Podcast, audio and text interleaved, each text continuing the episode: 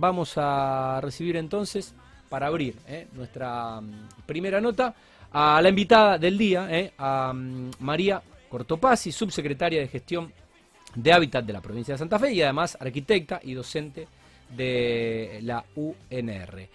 María, Buenas noches. buenas noches, ¿cómo estás? ¿Todo bien? Bien, bien, todo tranquilo. Bueno, bienvenida al programa y gracias por, eh, por venir. Eh, hablábamos fuera de, de aire, eh, bueno, viste que pasaron al- algunos conocidos eh, Sí. por, por el programa, no sé si funcionarios o docentes de la universidad. Sí, sí, de las dos cosas. Colegas. Cono- conocidos por varios lados, sí. Bueno, em, ¿docentes de hace cuánto en la UNR? Diez años. Diez años ya. Diez años de docente, 12 de empleada de la Secretaría de Planeamiento Bien. de la Municipalidad de Rosario y ahora Bien. de licencia y trabajando en la gestión desde mayo del año pasado. Muy bien. Pero arroyense. Arroyense. Y, viviendo, y viviendo en Arroyo Seco. ¿eh? Pero, en Rosario. eh, trabajando en Rosario. Trabaja- trabajando en Rosario. Bueno, em, como parte de la Secretaría de Hábitat de, de la provincia, em, veníamos hablando en la, en la previa de, de la entrevista para, para bueno, em, hacerla interesante y, y aprovechar el, el- el tiempo y cap- cap- capitalizar eh, tu presencia. Cinco planes durante este 2001 y, mm, bueno, la idea es un poco hablar obviamente eh, eh, hábitat, eh, dignidad, canastas de construcción, los núcleos sanitarios sustentables y la Pachamama, que la verdad me parece original, no me sorprende porque obviamente es, es- es la tradición de, de nuestro país y tiene que ver con la, con la tierra. Pero bueno, em, ¿en qué consiste eh, uno de, los, de estos cinco planes que están, en los que están trabajando este 2021, que es el de, el de hábitat? Sí, nosotros eh, diseñamos estos cinco planes en función, en primer lugar, de eh, el estudio de cómo fue sucediendo más que nada el año pasado, porque los planes van en, en función del presupuesto. O sea, nosotros tenemos que aplicar el presupuesto a, a una resolución y esa resolución es en base al análisis de la situación actual. Dentro de la Secretaría de Hábitat eh, está la Dirección Provincial de Vivienda y Urbanismo, que se dedica a ejecutar viviendas financiadas por el Estado a través del- del Fondo FONAVI, el que todos conocemos, Sí, que es una demanda general, digamos. Uno, cualquiera de nosotros nos podemos anotar en la página, en el registro de, de adjudicatarios, para poder en algún momento salir sorteado para acceder a una vivienda. El tema es que hay muchos eh, otros rangos de lo que es el hábitat, el hábitat y de lo que es, eh, digamos, las soluciones habitacionales que estaban por afuera de la demanda general que nosotros teníamos dentro de DPBU como de los créditos que puede llegar a acceder cualquier persona, ya sea procrear, hipotecario, cualquiera de otros. Entonces por eso diseñamos estos planes. El habitar eh, específicamente refiere a soluciones habitacionales de personas que no pueden pagar su propia vivienda, o sea, no pueden acceder a todo esto que, que venía mencionando. Y básicamente trabajamos de dos maneras. Una, que es el, el subsidio a una comuna y municipio para la totalidad de una, de una vivienda, con prototipos propios aprobados dentro de la Secretaría, en terrenos comunales y municipales, o bien en terrenos que sean del RENAVAP. Que bueno, ese, ese es otro de, de las, de las cuestiones que estaría Sí. bueno charlar eh, sí, después. hay tiempo. Y otra de, la- de las soluciones que nosotros planteamos dentro de- del plan Habitar es para la vivienda de emergencia, pero no para una vivienda de, de mala calidad, sino de rápida ejecución, que para eso hacemos licitaciones en las grandes regiones de viviendas prefabricadas, que en 15 días se pueden ejecutar eh, y entonces nosotros eso nos permite rápidamente resolver algún problema de inundación, de incendios, de, de necesidad de sacar a una familia de un determinado lugar. Eh, y digamos, de carácter ese- urgente. Exacto. En 15 días nosotros podemos ejecutar si obviamente la, la empresa eh, está disponible. Ese es más o menos el plan Habitar. Después sabemos que no podemos hacer una vivienda si no tenemos la infraestructura y por eso creamos el plan Dignidad. No lo podíamos, digamos, eh, intercalar, entonces creamos dos planes paralelos. Claro. A veces solamente necesitamos la infraestructura para darle apoyo a algunos barrios que ya tienen Sí, sí. el- la condición natural y el plan dignidad apunta a eso, a la provisión de cualquier servicio de infraestructura sea necesario para el funcionamiento de esas viviendas, ya sea agua, cloaca, energía eléctrica, asfalto, pluvial, bueno, básicamente cualquier tipo de infraestructura. Y después el, de- el plan de núcleos sanitarios, eh, apunta también, como decía antes, a un derivado de un plan que venía de Nación, del Ministerio de Desarrollo Territorial y Hábitat, que es la erradicación de las letrinas.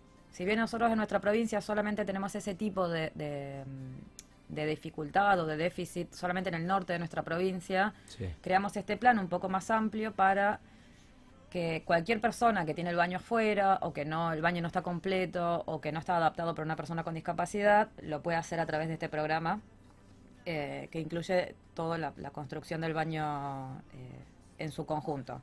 Que por ahí parece decir, bueno, es algo mm, eh, poco hacer un baño, pero son esas pequeñas cosas que hacen a que un barrio realmente pueda ser un barrio sostenible al menos por sí solo. Eh, porque cuando haces el baño tenés que hacer la, infraestructura cloacal, adaptar el pozo absorbente en el caso de que no exista la red y, ese tipo de cosas.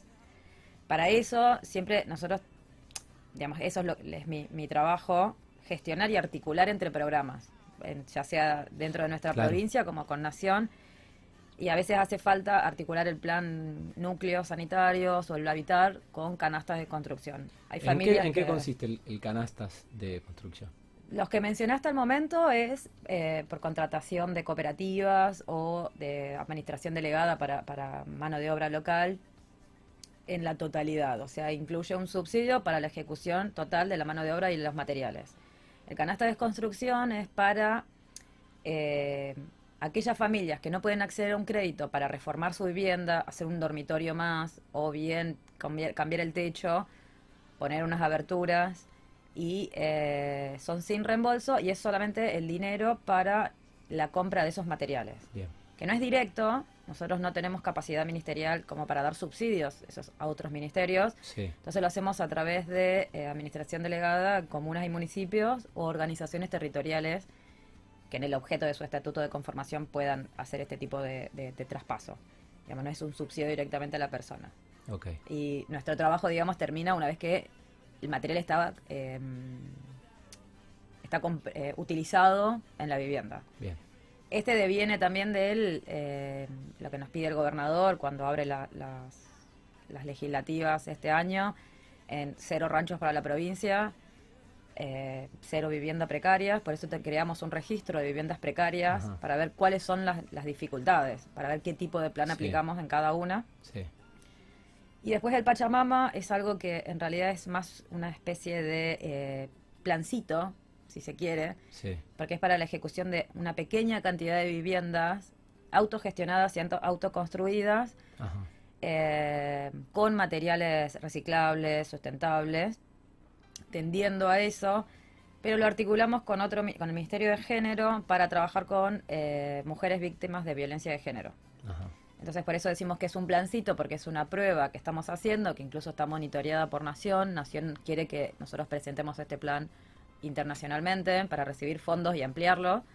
Eh, y entonces trabajamos este plan en el ejido urbano de las localidades, nunca en un lugar separado, que allá está la, casa de la persona que fue víctima, sino tratando de eh, lograr la inclusión en los ejidos urbanos de estas, eh, de estas personas.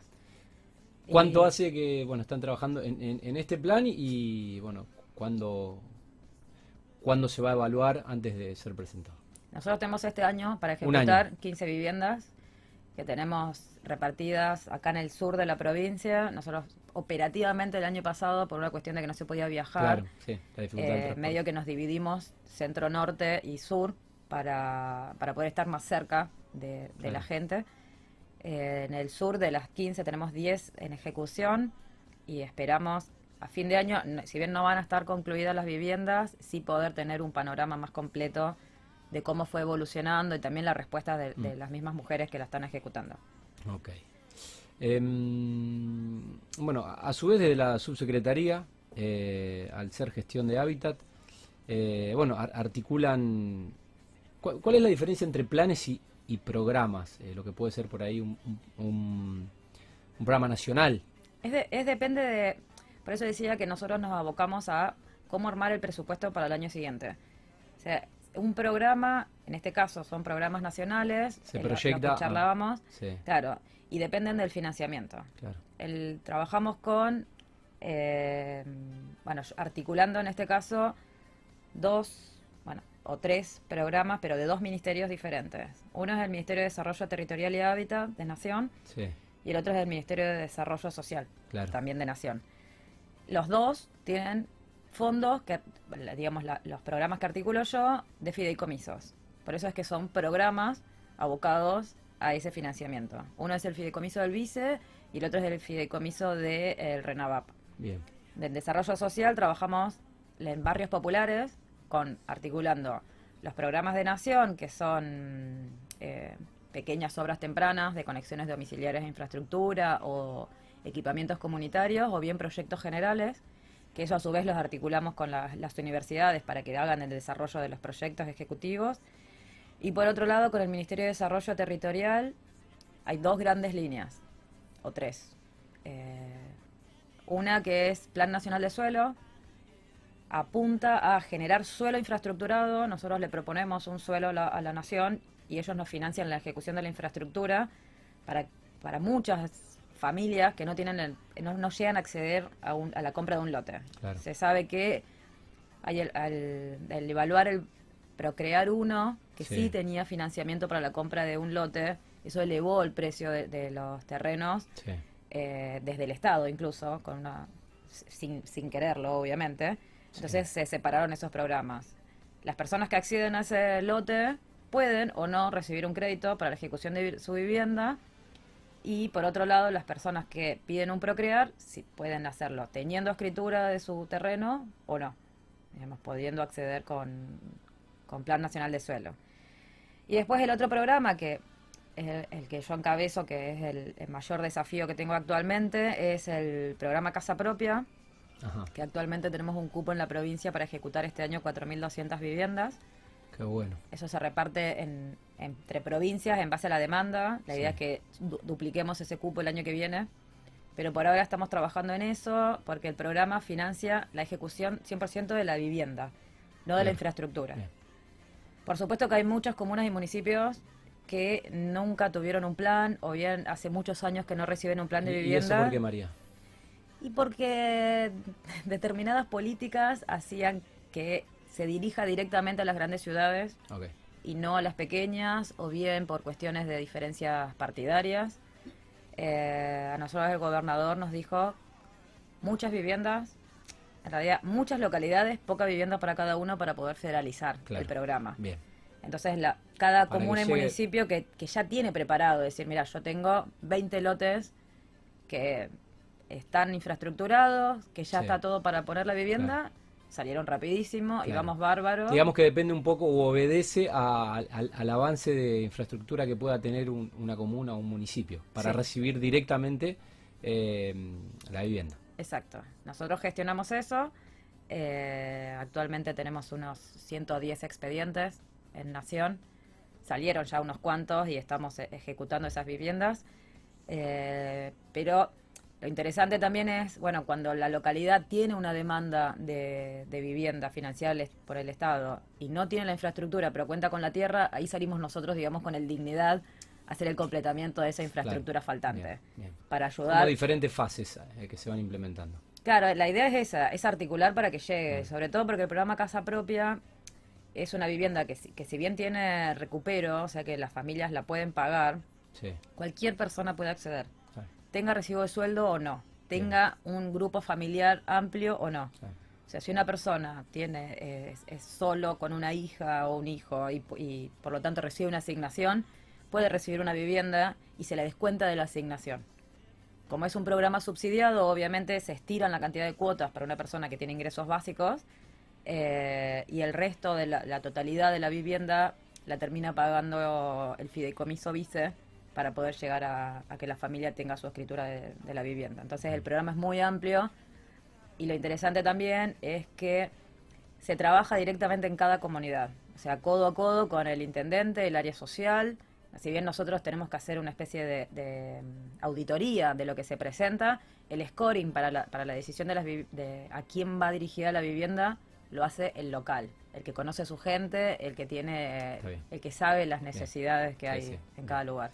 Em, ¿Tenés algunas cifras, algunas estadísticas de- de- de- del déficit que tenemos en la, en la provincia? Al- al- al- ¿Algún número que, Hay un número que asusta mucho y que es muy feo, pero que el gobernador lo repite cada vez que nosotros entregamos vivienda, que nuestro RUIP, digamos el registro de, de, demanda de viviendas, tiene 100.000 inscriptos.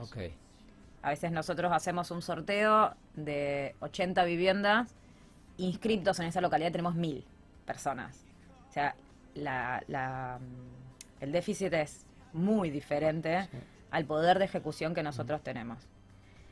En la provincia tenemos algunos problemas en cuanto a la adquisición de, suelo, pero es más que nada en, las grandes, en las grandes ciudades. En las pequeñas localidades o comunas, eso es muchísimo más fácil gestionar, incluso cuando los presidentes comunales solamente duran dos años en gestión. Es toma, más expeditivo. Es más expeditivo y sobre todo ellos ya vienen aprendiendo muchísimo más cuáles son las herramientas de la adquisición de suelo. Pero bueno, al, margen nosotros no dejamos de ejecutar viviendas con planes propios, por eso DPBU y sigue ejecutando y en este momento tenemos aproximadamente 2.300 en ejecución en toda la provincia. Las viviendas que, financia DPBU son con recupero y se recupera también la plata de la infraestructura. Acá el programa nacional es solo de la vivienda y subsidiado, pero estamos muy a filo eh, la actualización de costos de lo que sale una vivienda con lo real. Nosotros ahora estamos en Nación proyectando las últimas viviendas que ingresamos por expediente en 5.400.000 pesos, una vivienda de aproximadamente 65 metros cuadrados, eh, que es un valor de mercado. No es una vivienda que es imposible de pagar, que ninguna empresa se pueda presentar. Y, y, también apuntamos a eso, de hacer pequeñas cantidades de vivienda, tal vez desarmar las licitaciones para que las empresas locales se puedan presentar, las pymes. Trabajamos con las pymes también, con la asociación, eh, así como con las cámaras, nos reunimos, les mostramos los proyectos, eh, debatimos, porque ellos también tienen mucha llegada a Nación. Sí.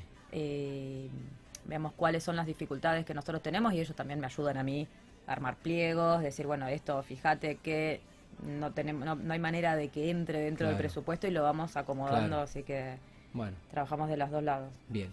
Eh, ¿Cuáles son, cuál es el, balance que bueno eh, se pudo hacer quizás el primer semestre de año? Si bien, a ver, estamos en tiempos extraordinarios porque todavía no salimos de, la pandemia, más allá de que no, no, estamos viendo la paralización de lo que fue el 2020.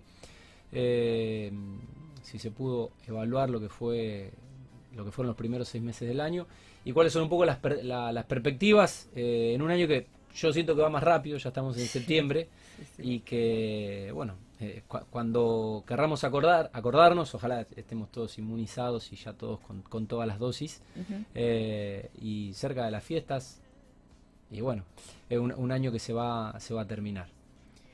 Mira, nosotros del año pasado, si bien la obra pública no frenó, la obra pública avanzó, frenó solamente un mes. Eh, encontramos, no es una queja, ¿no? Pero encontramos eh, el ministerio, que es un mega ministerio el que yo integro, porque hay muchas secretarías, sí. desde recursos hídricos hasta arquitectura, hábitat, eh, bueno, servicios públicos también. Claro. Una gran deuda o sea, la gestión anterior lo primero que nos hizo fue dejar una gran deuda que no se le pagaba a ninguna empresa durante muchos meses y nosotros tuvimos que acomodarnos a eso tratando de no frenar la obra pública, que es algo que nos pidió el gobernador. Claro. Hasta que nos acomodamos, nosotros igual estábamos proyectando todo lo que teníamos que, continuar, digamos. ¿Cuáles son las políticas que venían funcionando o cuáles eran los programas que, que estaban encaminados y que veíamos que tenían una buena respuesta en la, sociedad, nosotros tratamos de replicarla dentro de los planes nuestros de este año. Sí. Además, a sabiendas de que Nación también estuvo un año, digamos, haciendo pruebas para ver cómo sacar la mayor cantidad de viviendas, de obras, para poder arrancar este 2021. Y nosotros también estuvimos trabajando, la pandemia nos hizo reflexionar un poco. Bueno, vos me comentaste que estuvo Leti acá, Leti eh, Bataglia. sí ellos tuvieron que pensar todas las escuelas de nuevo, todos los hospitales de nuevo, mm. más allá de la pandemia. Y nosotros tuvimos que hacer lo mismo con las viviendas. O sea, los estándares de vivienda que nos impone Nación no los impone porque tiene ganas de hacer casas más grandes, sino porque, bueno, todos vivimos esta cuarentena encerrados, tal vez en lugares muy pequeños. No, no, se, rompió el paradigma eh, en todo sentido. Claro, entonces, bueno, mi perspectiva ahora es esos prototipos que estuvimos desarrollando para ejecutar este año, que eh, también fue un pedido del gobernador de rever todo lo que estaba eh, para, para, para, empezar de nuevo. La idea es regionalizarlo, o sea, llegar lo, más cercana posible a la, a la, zona donde las viviendas se ejecutan o la obra se ejecuta, porque nosotros tenemos una provincia donde las distancias son muy amplias y no es lo mismo hacer una vivienda en Hipatía que hacer una vivienda en Arroyo Seco. Sí, sí, no. Eh, la, Sí, las características, las dificultades y la... Sobre todo la, materialidad, la, región, mm, las zonas climáticas, mm. o sea, es muy distinto. Entonces tratamos de ser eh, universales, pero no existe la vivienda universal. la vivienda tiene que ser adaptada. Cada regioncita tiene su propia su propio microclima. Claro, incluso cuando pensamos los proyectos de, casa propia este año, ya por febrero, eh, Claro, yo hablaba con alguien de Reconquista y me decía, no, no me ponga un techo plano, y para nosotros tal vez es lo más normal hacer un techo plano. Pero bueno, hay diferencias térmicas que la tenemos que ir salvando con esos materiales y con las orientaciones.